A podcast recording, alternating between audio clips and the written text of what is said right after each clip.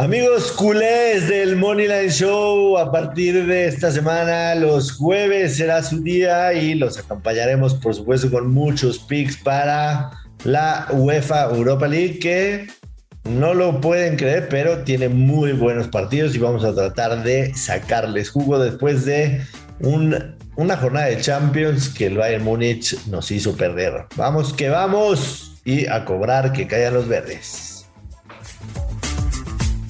Esto es el Money Line Show, un podcast con Joshua Maya y el gurucillo Luis Silva, exclusivo de Footbox. Hola, hola, ¿cómo les va, señoras y señores? Bienvenidos a un nuevo episodio del Money Line Show. Hoy con mucha actividad terminamos con la Champions, pero es jueves de la Europa League y hay de verdad grandes partidos, así que acompáñenos para que caigan los verdes. Con Joshua Maya, yo soy el gurucillo Luis Silva. Joshua, ¿cómo te va? Qué gusto saludarte. ¿Cómo estás, Luis? Eh, afortunadamente todo bien, pero obviamente decepcionado, decepcionado por el día de ayer con la Champions League, decepcionado con el Bayern Múnich, que la verdad pues, tuvo cantidad de llegadas, pero, pero no salieron en su día y, y Salzburgo, la verdad, dio un muy buen partido, hay que decirlo como es. Y del otro lado, pues el Liverpool me, me gustaba, pero, pero sí, la, la mayoría de, mis apuestas estaban enfocadas con, con el Bayern, definitivo. Claro, totalmente. A ver, por ejemplo, o sea, se dijo, ¿no? Liverpool gana o empata, y over de 1-5 con gran momio, se pegó, pero la jugada en la que yo entré, pues la perdí. Y era Bayern, yo, yo, yo aposté y fuerte, Bayern, Money Line, Bayern a ganar y over de 1.5 goles. O sea, en realidad, aunque fueran perdiendo, el o sea, me valía un cacahuate que metiera gol el Salzburgo. O sea, a fuerza necesitaba dos goles de los alemanes. Sí, incluso, incluso yo personalmente los, los tomé a ganar en, el, en el medio tiempo, pagaba más 160 al medio tiempo y también le puse ahí una lana. Entonces, este, se fue, se fue. Y lo del Atlético de Madrid, de verdad, increíble. Es la primera, es la primera victoria de Levante. es una chingada burla eso, es una burla. La primera victoria de visitante de Levante en toda la temporada y fueron a ganarle a Atleti de visita y el Atleti no pudo hacer ni un gol, ni un solo gol, la verdad. Increíble, pero bueno, hay días así, este, con, con sorpresas, por supuesto, y ni modo. Lo bueno es que, como dices, el día de hoy tenemos ocho partidos de la Europa League y hay varios, varios, varios buenos y estoy seguro que... Y el Leones Negros contra Atlante también. Qué emoción, qué emoción. estoy seguro que tanto tú como muchos quieren que arranquemos con el Barcelona en contra del Napoli.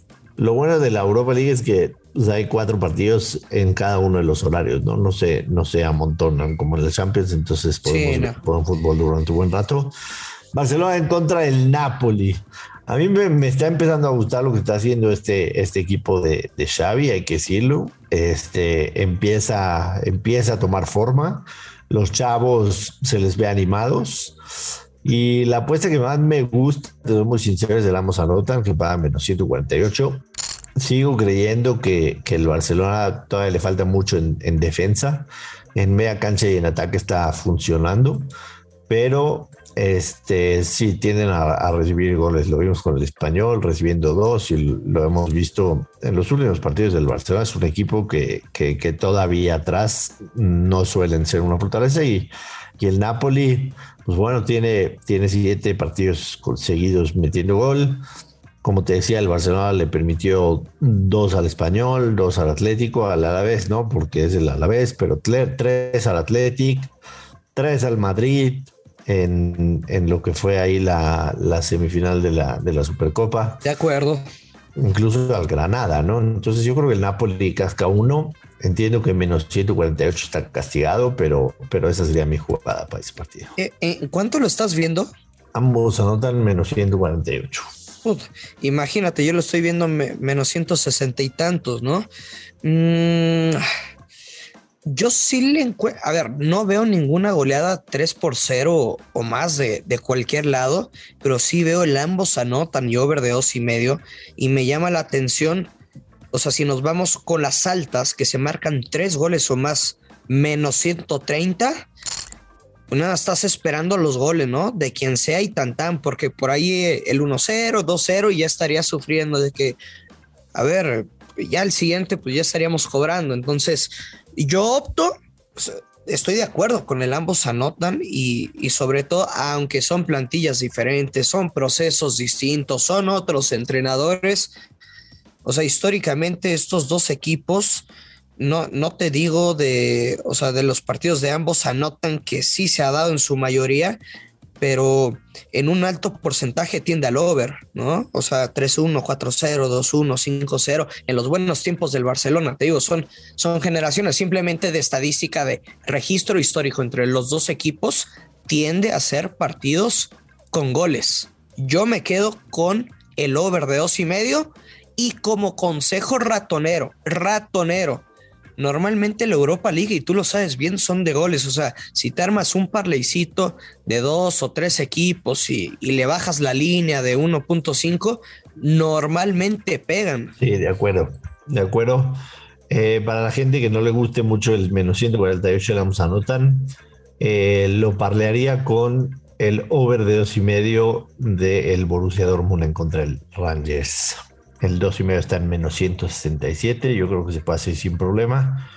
Y si parleamos ese con el ambos anotan de Barcelona-Napoli, nos estaría dando un buen movimiento positivo. Más, más que además está cantada la victoria el Dortmund, ¿estás de acuerdo? O sea, y, de verdad lo veo de un 2-0, 3-0, o sea, de hecho, creo que no deben tener ningún problema antes de que se juegue un solo partido de la Europa League a partir de este momento en los eh, 16 avos del final, eh, el Dortmund es el favorito a ganar la competencia, paga más 580 sobre el Sevilla, es el, favorito del Dortmund, entonces hay que considerar. Aquí sí le veo valor como futura. ¿eh? Mm, yo no lo apostaría, te soy muy sincero. Se me hace un equipo súper gitano súper, súper gitano. Hay, hay, una tendencia muy buena eh, en los partidos del Borussia Joshua y es que normalmente siempre anotan en la primera parte. Entonces creo que un buen pick es over uno asiático en la primera parte. Necesitas dos goles o más para cobrar en, el, en los primeros 45 minutos, pero con uno que haya, pues ya tienes el push.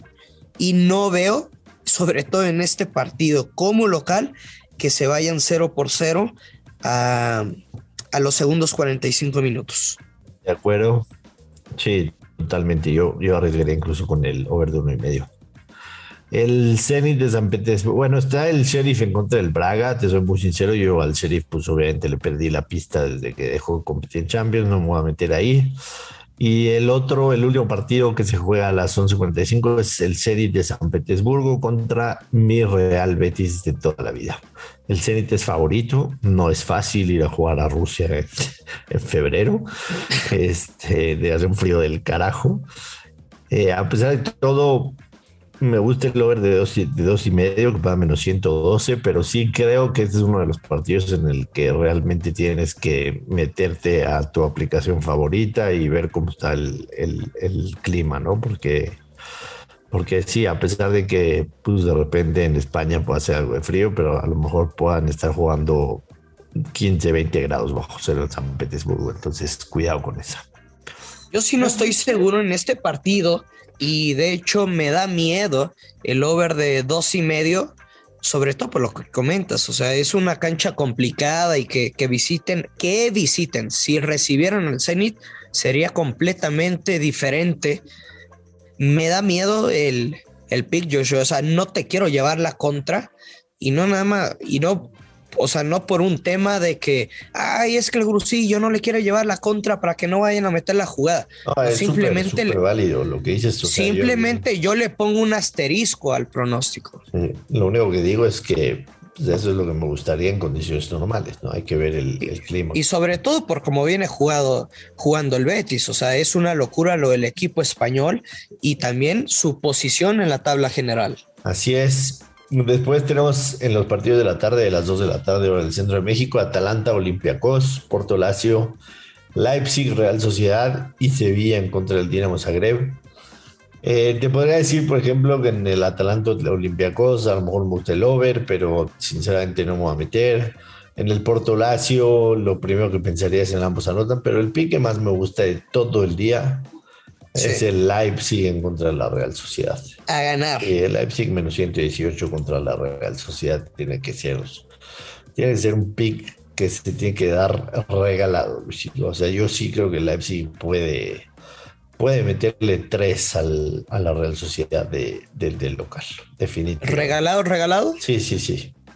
Sí, ese, ese sería mi, mi, mejor pick del día, el Leipzig. sí, porque fíjate que yo quería em, crear un parlay ratonero de over de 1.5 y pero estaba como buscando partidos que pintaran de ambos anotan y empecé a analizar el de Leipzig y decía, es que puta, o sea, me encanta lo, lo del equipo local que te pueda meter uno, dos, ¿no? Y dije, pero me da miedo que la Real Sociedad no te vaya a meter ninguno. Entonces, pues como que fomenta al pick que acabas de dar, Leipzig, a ganar menos 118.